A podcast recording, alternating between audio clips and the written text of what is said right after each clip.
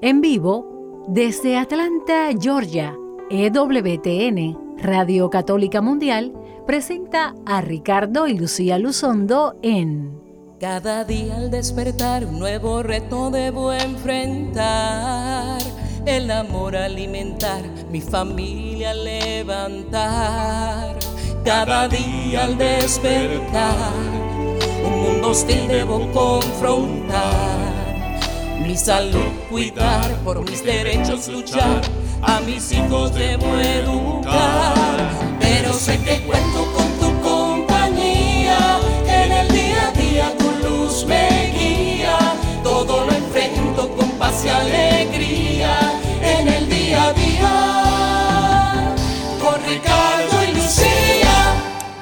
Buenas tardes y bienvenidos todos nuestros hermanos, amigos, oyentes de Radio Católica Mundial. Yo soy Lucía Báez Luzondo. Y yo, Ricardo Luzondo. Del Ministerio Renovación Familiar, transmitiendo desde nuestros estudios en Atlanta, Georgia, Estados Unidos. Bienvenidos a esta transmisión. Estamos en vivo, listos para compartir con ustedes sobre un tema extremadamente práctico y que tantos padres nos han preguntado cómo ayudarles a de verdad aplicar en la vida de los hijos. Ya estoy trayendo una interrogante, ya mismo vamos a decir de lo que estamos hablando. Pero antes de comenzar, queremos saludar a todos nuestros oyentes, a los nuevos oyentes que tenemos muchos ahora en el estado de Georgia, donde estamos residiendo y laborando, y también invitándoles a que nos sigan en nuestra página en Facebook, Ricardo y Lucía, Ricardo y Lucía, y si quieren estar en contacto con nosotros, nos pueden escribir a nuestro correo ricardo y lucía arroba gmail.com, ricardo y lucía arroba gmail y vamos a pasar entonces a ponernos en las manos del Señor en oración.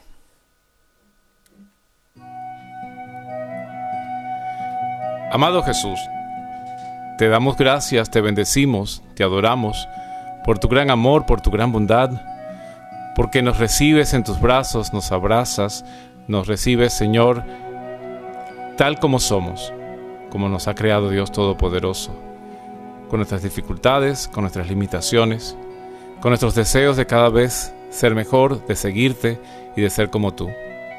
Queremos pedirte en esta tarde que entres en cada hogar, entres en cada sitio que estén escuchando esta programación, para que nuestras palabras sean inspiradas por tu Espíritu Santo para guiar, para iluminar, para llevar a tus hijos, nuestros hermanos, a tus pies.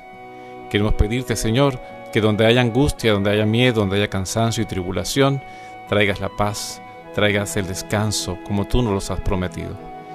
Y todo esto te lo pedimos por intercesión de María Santísima, nuestra Madre, nuestra Virgen de Guadalupe. Amén. Y sí, amor, como decías, pues en el día de hoy vamos a tener un tema bien interesante eh, sobre cómo disciplinar a los niños según su edad. Eh, nosotros enfrentamos cada día dificultades de cómo nuestros hijos cómo se educan, cómo se hay que enseñarles. Eh, muchos padres viven la dificultad de que sus hijos mandan en la casa y que no puede, después que le han dado rienda suelta a sus deseos y a sus voluntades, es difícil controlar eh, y poderlos educar y enseñarlos a que pues que sigan las normas, a que obedezcan. Eh, nosotros sabemos por experiencia que pues lamentablemente en los años 70 y, en los 80 la psicología que en la cual se envolvió este país Estados Unidos y que la corriente pues se, llevó a, todas partes del mundo era em, marcada en cuanto a que los niños eh, deberían dejarles la libertad de hacer lo que quisieran es decir, que no había que someterlos, que no había que regañarlos, que no había que eh, cuestionarlos, sino que ellos aprendieran desde pequeño a tomar sus propias decisiones y eso eh, en una cierta medida es saludable que nosotros vayamos aprendiendo a tomar decisiones y a elegir, pero de eso depende también de nuestra madurez del desarrollo. O sea, yo no puedo eh, permitir, o sea, no puedo exponer a un niño a que preguntarle si quiere comer o no quiere comer porque yo conozco fundamentalmente que la alimentación pues es necesaria para la vida. Un niño a lo mejor a los dos años no sabe que es fundamental para la vida comer y piensa que solamente comer es por placer y resulta entonces que eh, si solamente deseo o solamente le, administro lo que él desea comer, pues generalmente le daremos puros carbohidratos, puros azúcares y tendremos un niño contento pero obeso que eventualmente no está bien alimentado y eventualmente pues tendrá problemas en el resto de su desarrollo, de su crecimiento, de su rendimiento escolar, una cantidad de cosas que nosotros adultos, cuando ya somos papás, se supone que ya nosotros podemos prever las consecuencias, tenemos la, la capacidad de anticipar consecuencias cuando algo no está bien hecho. Nosotros no podemos permitir o dejar que esa responsabilidad la tengan los hijos en los que aún no se han desarrollado. Entonces nosotros vemos por ahí muchas veces este, eh, como eh, ya eh, en mi casa, por ejemplo, yo recuerdo, mi mamá sin ser psicóloga, eh, pues tenía una manera de, educarnos y llevarnos. Y nosotros todavía hasta cierta edad tenemos que preguntar qué ropa nos íbamos a poner para ir a misa o para ir al colegio. No era la que yo quisiera ponerme, sino era la que estaba ahí porque ella es la que lava, ella es la que plancha ella es la que conoce cuáles son las que están disponibles. Entonces uno no puede estar... Eh, creyendo pues que, que yo he visto papás que a los dos años le preguntan al niño qué ropa te quieres poner y el niño se pues pues no se combina o, hace una loquera de, de, de, ropa pero es que ay no que, que no hay que frustrarle sus su, su, su, experiencia o sus deseos. Entonces ese tipo de cosas lo vamos a ir hablando eh, más o menos a qué a qué edades eh, los niños uno qué normas imponerle pues tampoco le puede ya he visto extremos contrarios también niños a los dos años, pues, o, antes que les están exigiendo que, que hagan eh, sus necesidades en, el, en, la, en, el, baño, eh, que recojan los juguetes cuando todavía tienen un año, o que aprendan a sumar, o que sepan los colores cuando todavía no, no les corresponde. Entonces, hay ciertas cosas que ir van de acuerdo al desarrollo y eso es lo que queremos un poco eh, tratar con ustedes en el día de hoy. Vamos a dar después de la segunda parte del programa los números telefónicos para que usted puedan eh, llamarnos y eh, hacernos sus comentarios o sus preguntas. Eh, nosotros, pues, la experiencia fundamental que tenemos, pues, la experiencia con nuestro hijo, es nuestra experiencia también como, como ministros de Dios en, la evangelización, yo con mi experiencia, Lucía con su experiencia de abogado de familia, que fue, mucho tiempo también ah, representando a los niños en situación de, de, separación de los padres, siendo el abogado de los niños adjudicado por el juez para defensa de estos niños que precisamente a corta edad pues viven este trauma y se les exige a veces de un lado o del otro ciertas responsabilidades que no pueden tener todavía. Y mi experiencia como pediatra y como neurólogo infantil también en la parte de desarrollo pues nos da la base para poder hablar sobre lo que vamos a discutir en, esta tarde de hoy. Entonces, eh, sabemos exactamente que los niños de qué son capaces y es una preocupación pues entre los padres, ¿no? Y distintas culturas, hay distintas expectativas por parte de los papás, hay distintas informaciones, vemos informaciones que son contradictorias, los que dicen unas ramas de la psicología infantil y otras ramas de las otras psicologías que no son infantiles, pero, pero de diferentes corrientes, ¿no? Entonces es difícil saber cuáles son los límites, qué se le, cómo se debe reaccionar ante un comportamiento, cómo hemos de esperar que los niños respeten los límites. Entonces los límites eh, creo yo que es importante o son fundamentales porque a veces pensamos en la libertad, ¿no? Los niños tienen que ser libres. Y una cosa es la libertad, como siempre dices tú, mi amor, una cosa es la libertad y otra cosa es... El libertinaje. Exactamente. Hacer lo que me da la gana que siempre lleva a la esclavitud, no lleva a la verdadera libertad. Y en eso vemos, lo podemos comparar con las, como muchas veces pongo el ejemplo de las, de las normas de tránsito yo puedo circular libremente en mi carro, nosotros podemos manejar libremente con seguridad, con certeza que vamos a llegar a donde tenemos que llegar, porque sabemos que hay unas normas que yo estoy cumpliendo y que espero que los demás conductores también estén cumpliendo. Entonces yo sé, voy tranquilo en mi carro, confiado que voy a llegar a, mi destino, porque cuando la luz se ponga verde para mí, pues se va a poner roja para otro y eso significa que no, la otra persona no puede pasar cuando yo estoy pasando. Entonces eso me da la libertad, me da eh, la, seguridad de cuál es mi próximo paso. en la educación de los niños es lo mismo, o sea, de nosotros como seres humanos, si no tenemos límites, pues no sabemos hasta cuándo. Y sobre todo en estos hogares, cielo, lo hemos visto y podemos comentar sobre esto, de pronto mamás que que dejan que hagan las cosas, pero en cierto momento entonces en que lo que les permiten hacer, ya en cierto momento ya no lo permiten. O sea, el niño puede brincar y saltar en su casa, eh, agarrar las cosas y de pronto va a una casa de visita y quiere hacer lo mismo. O a la iglesia o a la iglesia. Que vemos los niñitos montándose por las bancas, ah, rompiendo los himnarios, ah, caminando libremente como loquitos hacia el altar y se meten en el mismo eh, medio y el padre predicando o, eh, eh, elevando, de verdad, consagrando las ofrendas al Señor para que se conviertan en el pan y vino del Señor y el niñito metido en el medio y después dice, qué niño mal portado, pero, pero eso es exactamente lo que le dejan hacer en la casa para que el niño sea libre. No, y entonces en, la iglesia, por ejemplo, o en las casas de otra familia, entonces el papá por, por vergüenza o por lucir va y le grita al niño o va y le pega, entonces el niño no entiende, o sea, ¿cómo que yo en mi casa puedo hacer esto y aquí no lo puedo hacer? No, porque no lo puedo hacer. Porque no me han dado las normas, no me han dado las las, regulaciones. Entonces, siempre esto, para que uno de verdad, de verdad, y eso lo decimos a los papás, a los, de todos los papás jóvenes eh, de estas nuevas generaciones, papás que están entre los 20 y los 30 años, que están teniendo, que tienen sus hijos, eh, uno crece diciendo, no, cuando el papá de uno, y eso hay un libro de un psicólogo, dice que hay un libro de un psicólogo que se llama Porque lo mando yo. Y este psicólogo cuenta la experiencia que cuando él creció, su papá le decía, cuando había que hacer algo y le preguntaba, pero ¿por qué tengo que hacer eso? Bueno, porque lo mando yo y se acabó. Entonces él dijo, yo nunca más a mis hijos les voy a decir eso. Y entonces cuenta su experiencia, que se hizo psicólogo y tuvo su primer hijo.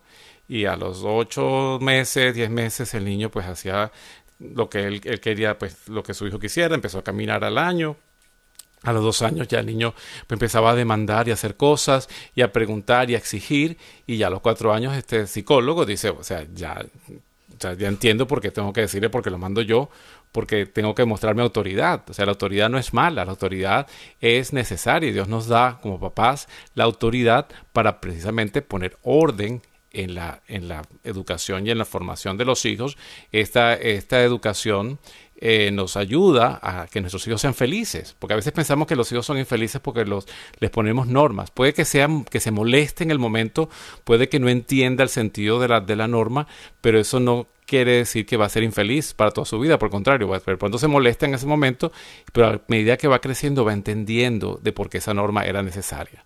Entonces, normas, por supuesto, que vamos a ir hablando de acuerdo a, cada edad, cómo se van, se van, se van a ir poniendo. Entonces, los límites que se fijan y la disciplina pues que se marca ah, deben ser adaptados a la edad, por supuesto, como ya dije antes, y a las destrezas de los niños. Uno tiene que hablar pues eh, de las enseñanzas que se le dan a los hijos, pues van a ser exitosas de acuerdo a los límites que le pongamos y de la disciplina que estemos desarrollando en cada uno de ellos. Entonces, cada fase del desarrollo requiere pues un enfoque distinto a la hora de fijar esos límites, de fijar la disciplina. Entonces vamos a ir viendo, eh, por ejemplo, eh, nosotros pues, cielo, con nuestra experiencia de nuestro hijo, eh, vamos a ir viendo y poniendo nuestros propios ejemplos de cómo pudimos hacer estas situaciones. Y esto aplica a, la, crianza de, si usted no tiene hijos, ¿verdad? Pero tiene, tiene mascotas, esto lo puede también eh, transportar a eso. Muchas veces nos preguntan, nosotros eh, hemos tenido perritos y, y, hemos seguido un patrón de límites muy definido, que la gente usualmente dice, ay, qué crueldad pero después a los pocos meses dicen, ¿cómo es posible que tengan un perro que se porta mejor que la gente, que las personas, que los niños, que la gente? Y es precisamente por los límites. Entonces, el consejo principal es marcar la disciplina a través de poner límites no es solo eh, necesario, sino extremadamente sabio. Y si no lo hace, usted no está haciendo... Eh, cruel y bueno, o cruel con su hijo, ah, porque es que yo quiero ser bueno, ¿cómo vamos a poner este tipo de límites? Usted le está marcando el futuro a ese niño. Vamos entonces a hablar de las diferentes etapas de la vida de, una criatura. Eh, y cómo podemos empezar a, mirar el desarrollo y cuáles son las pautas, eh, las orientaciones que debemos seguir en cada etapa de la vida de esa criatura, esta, de esta personita creada por Dios, para que sea una persona bien funcional en la sociedad y para que sea un miembro positivo de la sociedad. Porque muchas veces después cuando se hacen adolescentes o adultos y ¿qué le pasó a este monstruo y eso? Y eso muchas veces es lo que cree usted. Realmente nos va a disculpar, pero, así es. No es que el mundo de hoy, el mundo de hoy sí influye muchísimo, pero nosotros tenemos la voz cantante y podemos hacer eh, contracorriente, que es lo que estamos llamando a hacer los cristianos, los católicos de verdad, ir contra la corriente del mundo y sí se puede. Y si nosotros les preguntáramos a nuestros escuchas, amor, que nos llamaran, por ejemplo, a decirnos qué tipo de, de disciplina tienen en su hogar, si son un, un, hogar autoritario o democrático, estoy seguro que mucha gente dice, no, no somos democráticos, ¿no? Porque pensamos que democracia, pues, es eh, eh, el mandato del pueblo y que el autoritario suena a dictadura, a negativo. No, eh, eh, democracia sí es lo que el pueblo decide, pero eso es en una ciudad, en una sociedad donde pues hay elecciones y se votan y son gente que, que es, en los adultos. Por eso en las democracias cuando se votan, se vota después de los 18 años, porque se supone que ya a esa edad pues ya uno ha desarrollado un criterio y ha desarrollado la capacidad de distinguir eh, lo que conviene y no conviene o poder tener un criterio sociopolítico. Pero la autoridad no es una dictadura necesariamente. La autoridad es un establecimiento de normas y límites que nos va a ayudar a movernos libremente dentro de la, dentro de la sociedad y en nuestro hogar. Entonces, un hogar que la autoridad Claro, lo que pasa es que hay una neuroasociación negativa con autoridad. Autoridad nos sueña, nos suena a policía, nos suena a, cárcel, a represión, a golpes, porque muchas veces eh, pensamos que... Abusos de la, de, la dignidad humana. Exacto. Digo, pensamos cuando alguien, cuando decimos no es que alguien es autoritario, eh, el papá es autoritario es porque le pega, ¿no? O sea, la autoridad no se, no se aplica con, a la fuerza, ni se aplica agresivamente. La autoridad se impone con el razonamiento y con la lógica y con la explicación de lo que pasa. Con esto quiero decir que cuando sus hijos, y ahora que hablemos de cada edades, eh, en ciertas edades usted puede decir, eh, explicar a los niños porque esta norma está puesta. Y de pronto eh, si él no la entiende sería bueno ahora no la entiendes pero más adelante la vas a poder entender.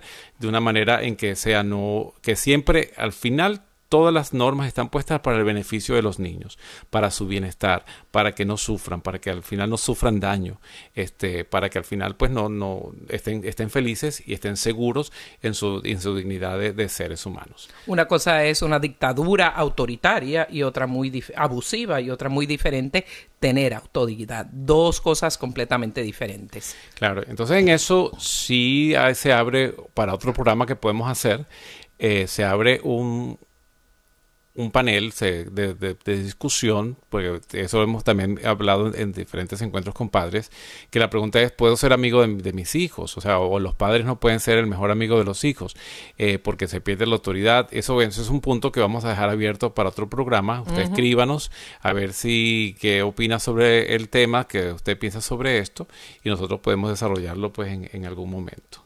Entonces, eh, vamos a ir viendo entonces en la, primer, en la primera etapa de la vida, pues el niño desde que nace hasta los 12 meses de edad, hasta el año, que es la primera fase, pues que el niño nace, ¿qué, qué, qué, disciplina debemos poner, amor? ¿Tú crees que podemos poner a un niño recién nacido hasta el año? Bueno, disciplina como tal, disciplina de 0 a 12 meses eh, como tal, porque el niño eh, está completamente dependiente, empezando a descubrir el mundo. Su disciplina regulada como tal no es necesaria en ese primer, eh, en ese primer año porque en, ese, en este tiempo, en esos 12 meses, las personitas humanas, los bebés, no tienen esa, la capacidad tan siquiera de controlar sus pensamientos, sus acciones y algunas veces hasta su cuerpo. Un niñito no, no le podemos poner disciplina, párate ahí y tiene tres meses de edad porque su cuerpo no da para, para, de pronto no da ni para sentarse establemente, ¿no?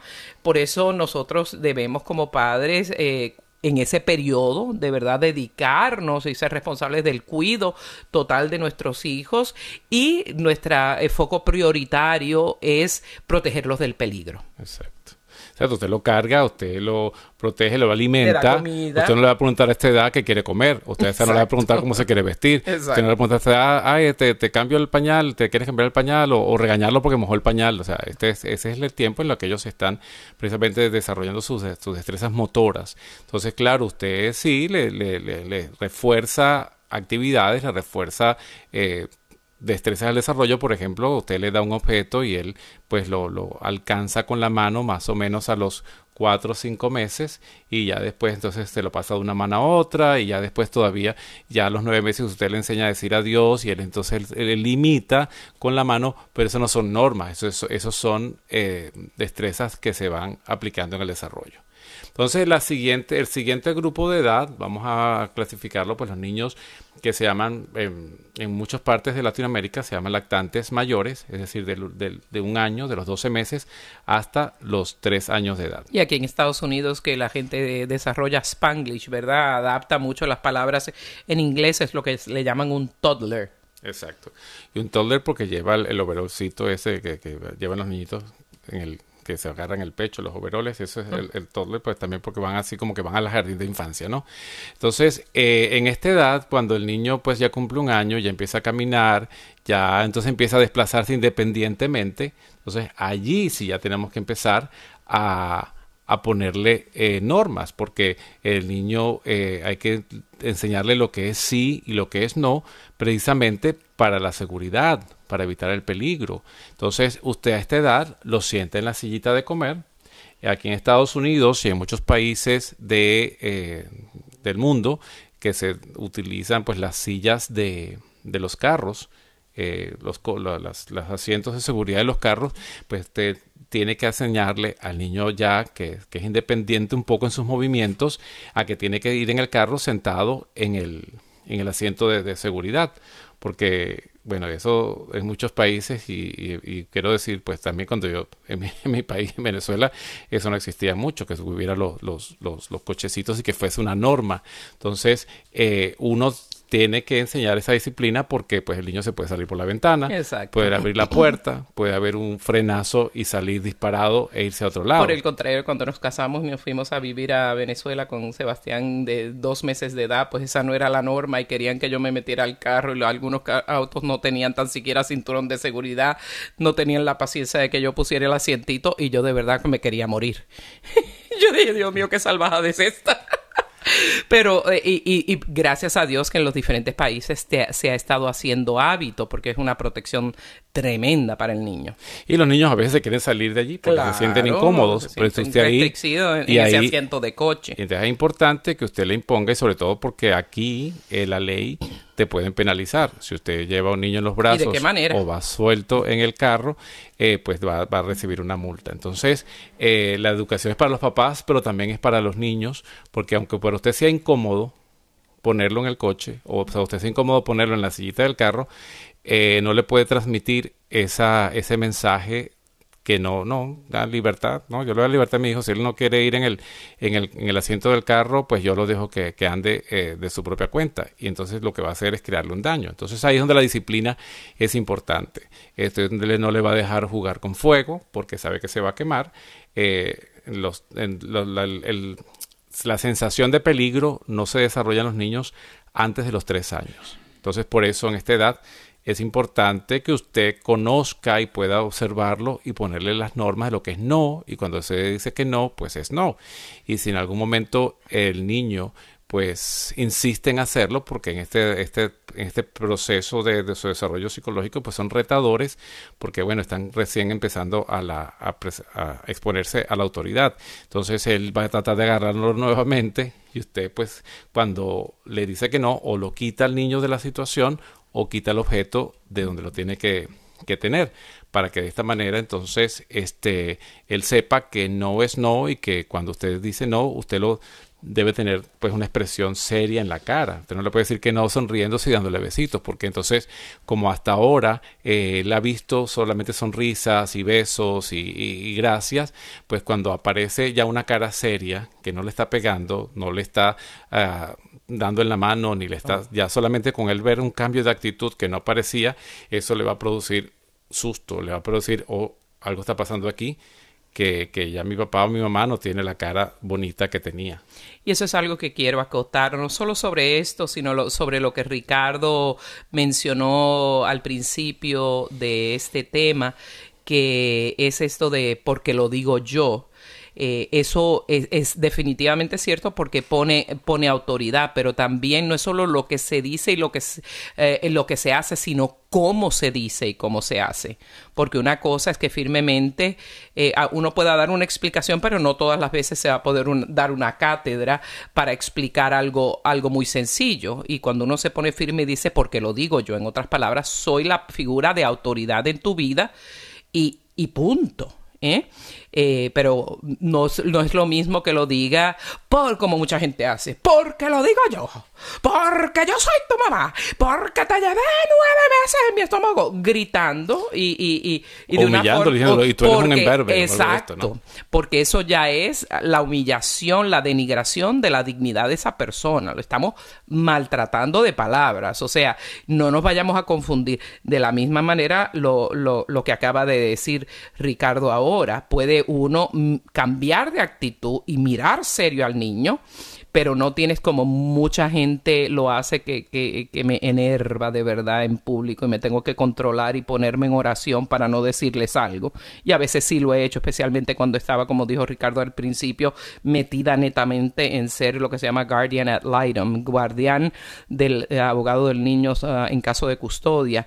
Eh, esta estaba muy a flor de piel cuando la gente corrige en público, pero con bofetadas, con empujones, con puños, eso con con sacudiones, eso es altamente innecesario porque no eh, estamos creando una rebeldía, un dolor en contra de ese padre o esa madre, porque no solo me estás humillando y me estás dañando verbal y físicamente, sino lo estás haciendo en público, que lo hace mucho peor.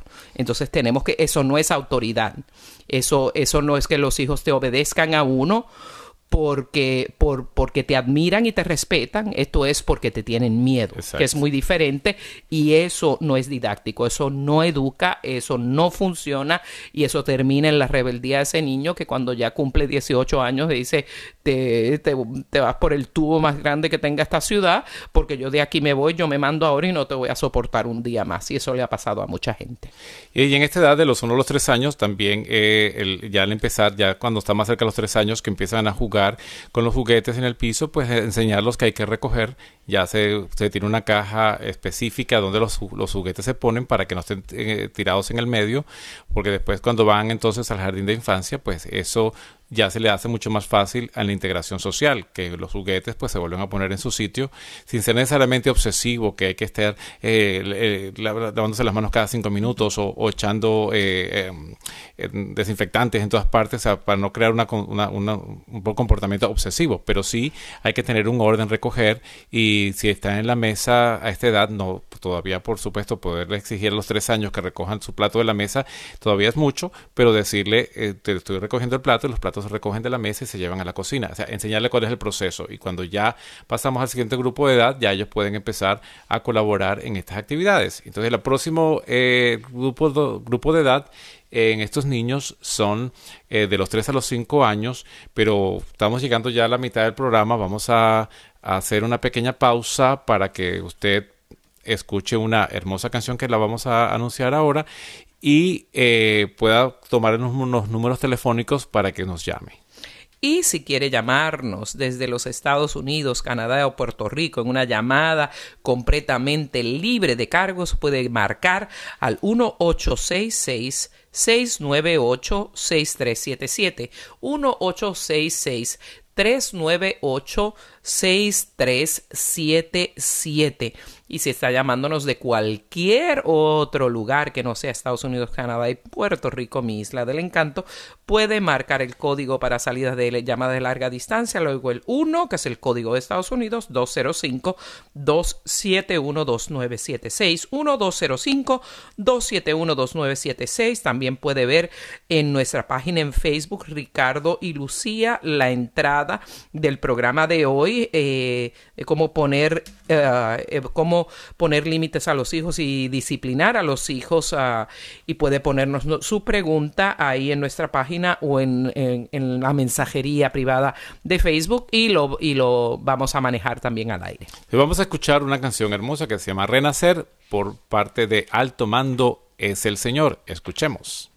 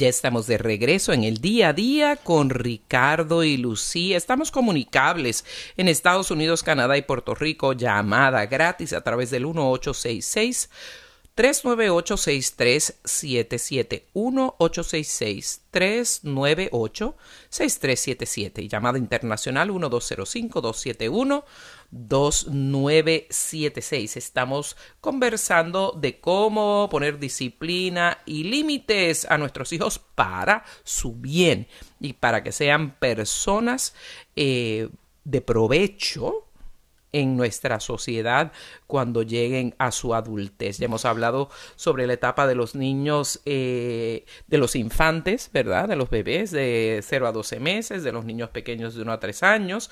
Y ahora pasamos a la siguiente etapa, que son los 3 a 5 años, que le llamaríamos la etapa de niños preescolares. Y eh, en esta etapa lo que los padres deben seguir es continuar con esa educación uh, del niño centrada en, en la seguridad de esas criaturas. E, esta es la edad perfecta de no cruzar las calles sin mirar para, para, ambos lados, no tocar el fuego, no agarrar cuchillos, no jugar con martillos, no hacer como a veces se hace en algunos lugares, qué locura, Dios mío, que, los días de Año Nuevo y los días de Carnaval y los días de la Independencia hasta le ponen cohetes en las manos o estrellitas de, en las manos y hay, y hay tantos accidentes. No, ese, este es el tiempo de, de, de continuar protegiendo, eh, protegiéndolos, pero también educarlos para que no hagan nada que los, uh, que los amenace en su seguridad. También se empieza a, a, explicar uh, y a enseñar las obligaciones del niño o cosas que necesita para que sea una persona funcional en el diario vivir, como cómo vestirse eh, sin, sin, necesitar la, la, ayuda de un adulto. Y otro aspecto muy importante es que es en esta etapa cuando tenemos que ser más intencionales, enseñarle a, a los niños que mm, deben respeto a sus figuras de autoridad y a todas las personas mayores, eh, las personas, eh, sus padres, las personas que están a cargo de, de, de su cuido, los familiares, los amigos que están en su alrededor, a los abuelos, los tíos, porque el respeto a la autoridad es algo esencial para nosotros ser personas positivas el resto de la vida y eh, pues acumula cosas como obedecer de inmediato, o sea, un niño de esa edad no le diga en dos horas hasta tal cosa porque no tienen medida del tiempo, sino en este momento hasta el, hasta tal cosa, escuchar cuando un adulto, eh, escuchar y callarse la boca y no interrumpir cuando está hablando un adulto, eh, pedir las cosas por favor, dar las gracias y todo esto, ¿qué va a hacer esto? Va a ayudar al niño a prepararse para ir a la etapa escolar donde va a tener que obedecer a mayores y donde va a tener que tener una rutina para lograr su aprovechamiento académico. Creo que tenemos una llamada. Sí, tenemos a María desde Sacramento. Muy buenas tardes, María. Bienvenida en el día a día con Ricardo y Lucía. Muy buenos días. Buenos días. yo tengo una pregunta acerca de ese tema que ustedes están hoy desarrollando, que me encanta también. para mí es muy interesante porque yo tengo un nieto que vive en tres hogares diferentes. Ay, mamá. Entonces, ese niño se conforma de tres, eh, se, se, comporta de tres maneras diferentes y hace caso a tres familias diferentes. Wow. Entonces, este, ha tenido problemas en la escuela, como acaba de decir usted, con el comportamiento, porque él no ha aprendido a seguir leyes ni reglas. ¿Qué edad tienes? Disculpa, María, ¿qué edad tiene tu nieto? Le da la gana, en la de nosotros ocho, en la del papá otra. Entonces yo quisiera saber cómo se puede controlar esa situación con ese niño, pues para no tener más problemas, porque si ahora en el kinder, que acaba de empezar, está teniendo ya problemas, ¿cómo hacer ese niño después ya? En primero, segundo, tercer grado. Y son problemas emocionales y también de aprendizaje. Claro. Eh, ¿Qué edad tienes si te entrando al preescolar? ¿Tienes cinco o seis años? Seis añitos. Seis añitos, exacto. Bueno, eh, realmente eh, sería en esta situación, María, que pongas a los adultos primero a, ponerse de acuerdo. Una reunión que si, la vienen del colegio mejor o si la puedes iniciar tú con tu hijo sin, sin peleas, sin discusiones, si es que los papás están separados, pues eh, sentarse las familias que están a cargo del niño y poderle decir, mira, esta es una situación. Eh, si quieres le pones que escuchen el programa, que lo puedes repetir, eh, bajarlo a través de la aplicación de WTN y decirles, mira, estas son normas que tenemos que ponernos de acuerdo todos, porque no podemos darle al niño diferentes mensajes porque se confunde y lo que hace es crearle inseguridad depresión y el niño cuando está angustiado lo que hace es portarse mal en el colegio. La manera de expresarlo es no obedeciendo, haciendo rebelde porque no consigue cuál es el sentido donde ir, porque sí es sí una cosa es permitida en esta casa, pero no es permitida en la otra, y en la otra casa, pues a veces sí, a veces no, y en la escuela, o sea, se vuelve loco el pobrecito. Entonces, claro, lo más que le queda, el pobrecito, es comportarse mal. Entonces, la sugerencia es ponerse los adultos de acuerdo en cómo van a disciplinarlo, o sea, cuáles cosas son las que no debe hacer, cuáles son las cosas que sí debe hacer, cuáles son las, uh, las consecuencias de cuando no hace algo que está bien y las recompensas que recibe cuando algo hace algo bien, que lo vamos a ir hablando en, la próximo, en el próximo grupo de edad eh, con respecto a los niños. Eh, así es que esa unidad, o sea, tienen las tres familias que ser un frente unido.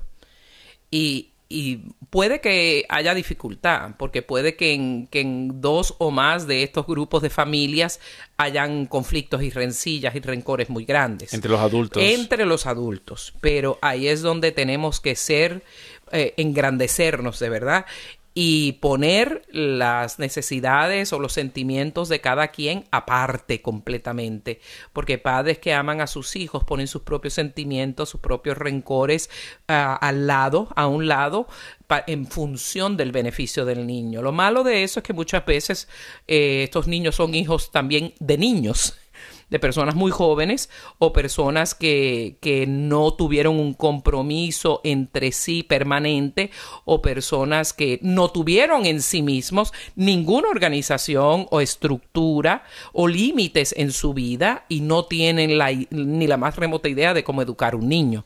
Entonces, ahí sí es bien importante hacer esa reunión, traer que, que la persona o las personas que más capacidad tengan de formación, podemos compartir algunos artículos con usted si nos escribe a ricardo y lucía gmail.com de, de cómo informarse ustedes o le invitamos a, asistir a una escuela de padres.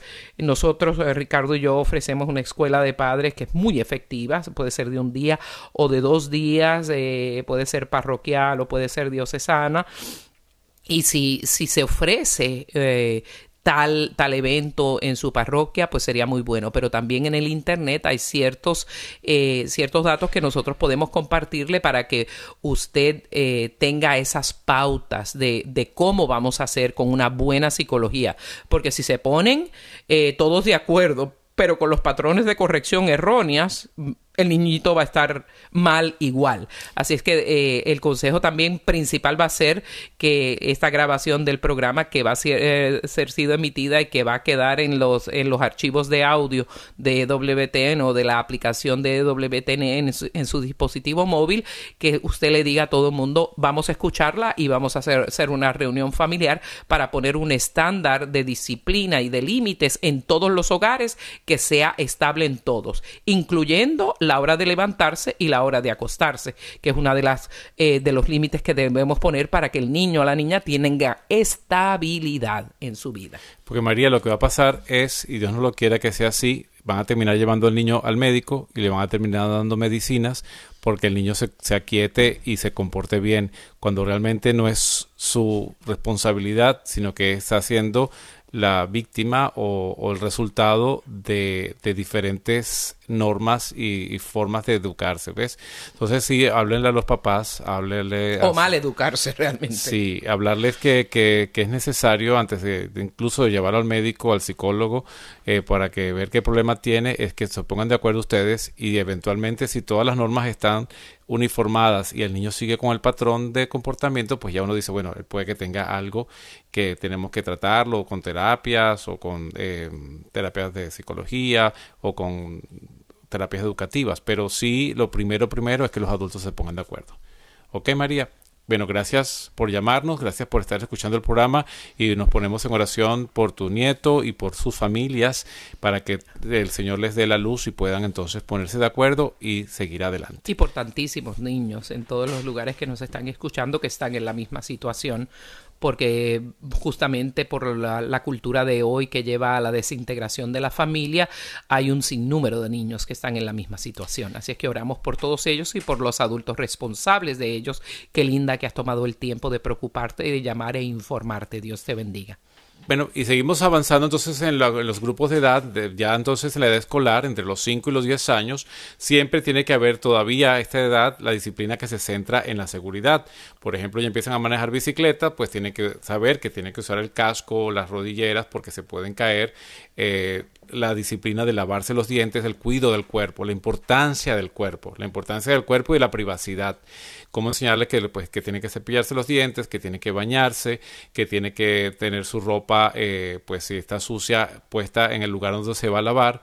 Eh, sobre todo su cuerpo es, es, decirle en este momento que su cuerpo es sagrado, que su cuerpo es eh, templo del Espíritu Santo, que el cuerpo no puede permitir que nadie lo golpee, que no puede permitir que nadie lo toque en partes, en sus áreas privadas, para evitar en esta edad pues que sean víctimas de abuso también sexual que, que es mucho lo que también a, esta edad son las son las, los, los, blancos para las personas para estos niños. Entonces eh, por supuesto preparar su, su colegio eh, como decía Lucía eh, a esta edad el, el, el, sueño es importantísimo para que un niño pueda tener un buen rendimiento académico que su sueño es sagrado que su sueño tiene que ser mínimo de siete horas y media ocho horas lo más ideal y que entonces uno tiene que proteger ese tiempo de sueño. Entonces, porque si los niños están viendo televisión hasta tarde, están viendo juegos de video hasta tarde, eso le, le quita el sueño porque la estimulación visual pues hace que el, que el sueño se vaya y entonces son las 10, 11 de la noche, están acostados una de la mañana y no se han dormido y ya a las 6, 7 hay que levantarlos. Entonces los niños no están teniendo un sueño reparador y entonces eso va a repercutir en su, en su rendimiento académico y en su incluso en su disciplina, porque un niño que no ha dormido bien, usted si no duerme bien toda la noche, un adulto, usted está de mal humor, eh, le va en el trabajo, está rabiando, eh, peleando con todo el mundo, pues a un niño le puede pasar incluso peor. Y una acotación muy importante, a este rango de edades de 5 a 10 años, un niño no debe tener ni su propia tarjeta, eh, tableta ni su propio teléfono celular. Cualquier cantidad, infinidad de porquerías puede acceder al niño y si el niño tiene ese teléfono de celular accesible, usted puede jurar que se están quedando hasta la madrugada viéndolos. Y son lo que habla Ricardo de las imágenes, los juegos de video. Y no solo eh, eh, interrumpe el sueño, sino que pueden acceder a cualquier cantidad de porquerías. De hecho, acotamos que la edad promedio de exposición a la pornografía, precisamente por los aparatos, por las tabletas y por los celulares que se le dan a los niños voluntariamente. Ay, porque mi niño está metido en el celular? Y mi contestación es porque usted se lo regaló a destiempo. Por eso, uh, nuestra edad sugerida para celulares es entre 14 y 15 años. Usted se va a desmayar, pero eso es lo que hicimos con nuestro hijo. No se murió, no se desmayó, no dejó de ser niño. Al contrario, estuvo libre de toda esa influencia y de estar adicto a las pantallas desde una edad temprana. Eh, pero la, edad de exposición promedio en este momento a la pornografía por, por, la internet y estos aparatos es la edad de 8 años, o sea que queda en este rango. Así es que esa es otra, eh, otra razón de mucho poder por qué eh, limitar a, los niños en ese tiempo. Y a este tiempo entonces aparece la noción del tiempo, empieza a, a desarrollarse, ya ellos saben lo que es más tarde, lo que fue ayer y lo que es posponer. Entonces a esta edad usted tiene que enseñar también a los niños que puede posponer un tiempo sus deseos. Es decir, el niño quiero agua. Bueno, espérate un momentito porque yo me estoy quitando la ropa porque tengo que ir al baño y ya te la voy a dar. O dame la comida y uno tiene que enseñarle a posponer. O sea, espera tu tiempo o espera tu turno. Si son varios hermanos, pues tiene que esperar su turno porque cuando esté en la escuela, pues le toca esperar el turno para cuando va a hablar en clase, para cuando va a participar en el salón o cuando sea su momento en la fila del, del donde va a comer, del comedor, tiene que esperar su tiempo. Entonces, este es el momento el cual usted les enseña a tener paciencia, a aprender a esperar su turno o a aprender a que usted se desocupe de lo que está haciendo y que que sepa que es importante para usted, porque tampoco es que usted le dice, ah, no, espérate, después te hablo y lo tiene porque usted está mirando el Facebook o porque usted está hablando por teléfono con su amiga y tiene, ah, no, no, espérate que yo estoy haciendo algo más importante. Y aquí está la tableta para que sea tu niñera y te calles la boca y me dejas hacerlo y los niños expuestos a cualquier cantidad de porquerías. Entonces, aprender a esta edad a posponer, pero sabiendo que la posposición es porque usted está ocupado en algo que no es más importante que él, por algo que tiene que esperar su turno. Este también tiene que aprender a esta edad lo que es la propiedad privada, o sea, cómo él tiene que respetar lo que los demás poseen en el salón de clases. Si otro niño tiene un lápiz que a él le gusta, pues no se lo puede robar. Eh, puede pues enseñarle a que no envidie también, decir, ah, qué bueno que tu compañero tiene un carro, un carrito, un juguete, un muñeco o algo, qué bueno que lo tiene que su papá se lo pudo comprar. Eh, yo no te puedo comprar ese mismo juguete, pues, pero te puedo, tenemos otras cosas que tener, o alégrate con lo que los demás tienen y no envidies lo que los demás tienen, porque a esta edad eso se puede eh, fortalecer cuando uno eh, ve que el niño tiene, un niño, vecino tiene algo y uno va y se lo compra también. O el niño dice, ah, yo quiero lo que tiene mi, mi, amiguito, y van y no se lo compra también por, por tenerlo siempre lo mismo y eso lo que hace es reforzar la no, el no compartir, la no socialización y eso pues trae consecuencias después. Y lo de posponer también eh, hemos visto y lo vemos en centros comerciales y en todos lugares. Quiero el celular y lo quiero ahora. Y si no se lo dan, forma el niño la gran pataleta. Y para que el niño se calle la boca, inmediatamente se le gratifica y se le da lo que quiere. Eso es un error garrafal. Es muy difícil porque entonces el niño se acostumbra a tener lo que quiere en el momento. Eh, tenemos una cultura por la era digital de inmediatez y la gente no tiene esa capacidad de tener paciencia, de esperar. Y eso es gravísimo en el futuro porque entonces eh, quieren trabajar y quieren ser una estrella y todo, pero no quieren esperar los cuatro años de universidad. Eso se refleja en tantas cosas. Quiero tener una relación y que me quiero acostar con mi pareja, pues la quiero ya no voy a tener, no voy a noviar un año, eh, ver si es la persona apropiada, casarme y entonces tener intimidad. Eso lleva a muchísimas cosas el no saber posponer. Eh, a esta edad también eh, uno los debe poner a participar, como decía antes, no recogían los platos en la mesa porque estaban muy pequeños, pero ya ahora deben empezar a participar en las obligaciones de la casa. Tienen que recoger los platos de la mesa, lavar su ropa, si es posible, por lo menos coleccionarla, si usted no quiere, pues que eh, lavar cargas separadas, pero que la ponga en su lugar y que pueda barrer, eh, recoger su cama, eh, recoger sus juguetes, limpiar su cuarto, limpiar el baño, o sea, ciertas obligaciones que son tareas. Barrer, aunque le quede y después usted lo repase, pero que lo hagan. Lavar los platos, etc. Es el tiempo que va adquiriendo obligaciones domésticas que lo hacen parte del hogar. Si no, se, se creen que se lo merecen todo y que todo se le tiene que dar dado y que todo el mundo les tiene que servir. Y cuando llegan a adultos, tan siquiera quieren trabajar o quieren participar en la casa y usted está formando un hombre y una mujer que va a tener una gran posibilidad de tener un matrimonio fracasado porque es intolerable vivir con él o ella. Pasamos a la edad siguiente de la preadolescencia, entre los 10 y los 12 años, 11 meses, casi los 13, pues ya los 13 pues puede comenzar el tiempo de la adolescencia. Entonces a esta edad pues reforzar lo que hemos hablado hasta ahora sobre la seguridad, eh, seguimos siendo preocupados por su seguridad. Entonces ahí entra también lo que ya Lucía decía, del vigilar lo que hace en Internet, no publicar sus datos personales, no publicar eh, dónde va a estar el niño o, cuando, o dónde queda el colegio, porque pues son víctimas también de, secuestros, son víctimas de cualquier... Eh, acción de gente pues inescrupulosa. Eh, fortalecer las obligaciones, fortalecer el autocontrol, el posponer, el no tener pues eh, actividades de ocio, el tiempo que esté sin hacer nada, pues fortalecer la lectura, ponerlos a hacer actividades en las cuales pues siempre estén desarrollando también su conocimiento, a participar como ya dijimos en las obligaciones del hogar, más todavía pues ahora puede cortar la grama porque ahora es mucho más grande, ahora puede, si usted tiene grama en su casa, eh, puede acompañarlo en el mercado, puede cargar las bolsas del carro, eh, puede ayudar a poner las cosas donde, donde van en su lugar. Este, en esta edad, pues la honradez y la sinceridad es importantísima. Enseñarle que sea sincero con usted, que le cuente la verdad, que sea transparente eh, y que usted está abierto a escuchar lo que él piensa o ella piensa y siente y usted no va a escandalizarse cuando le pregunte algo, porque entonces eso lo que hace es cortar la comunicación entre ustedes. Sí, que le diga, dígale muchas veces, o sea, si usted sabe que hay gato encerrado en una situación y usted dígale, mira, prefiero que me digas la verdad, por más difícil que esta sea, y prometo no reaccionar como, como, como una explosión, prefiero eso a que me, a, a saber, a después enterarme que me has mentido y eso se engrana tanto en la vida de, los hijos que de verdad, aunque sean las cosas más difíciles, a través de los años, si no es consistente, el niño te habla con la verdad. Algo fundamental, si a usted alguna vez se le fue la mano, eh, dar un chancletazo, si alguna vez se, le, se, usted perdió el control y me dio un pellizco, a esta edad ya no lo puede hacer.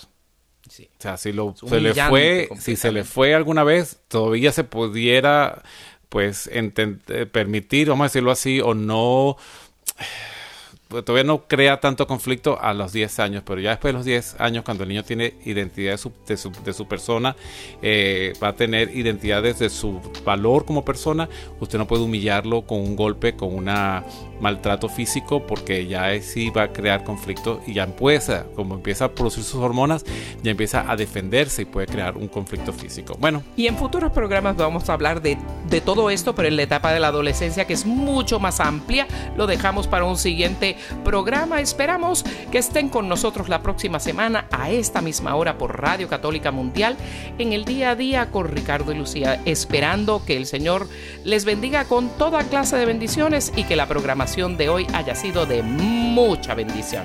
Será hasta el próximo miércoles a esta misma hora y que Dios les bendiga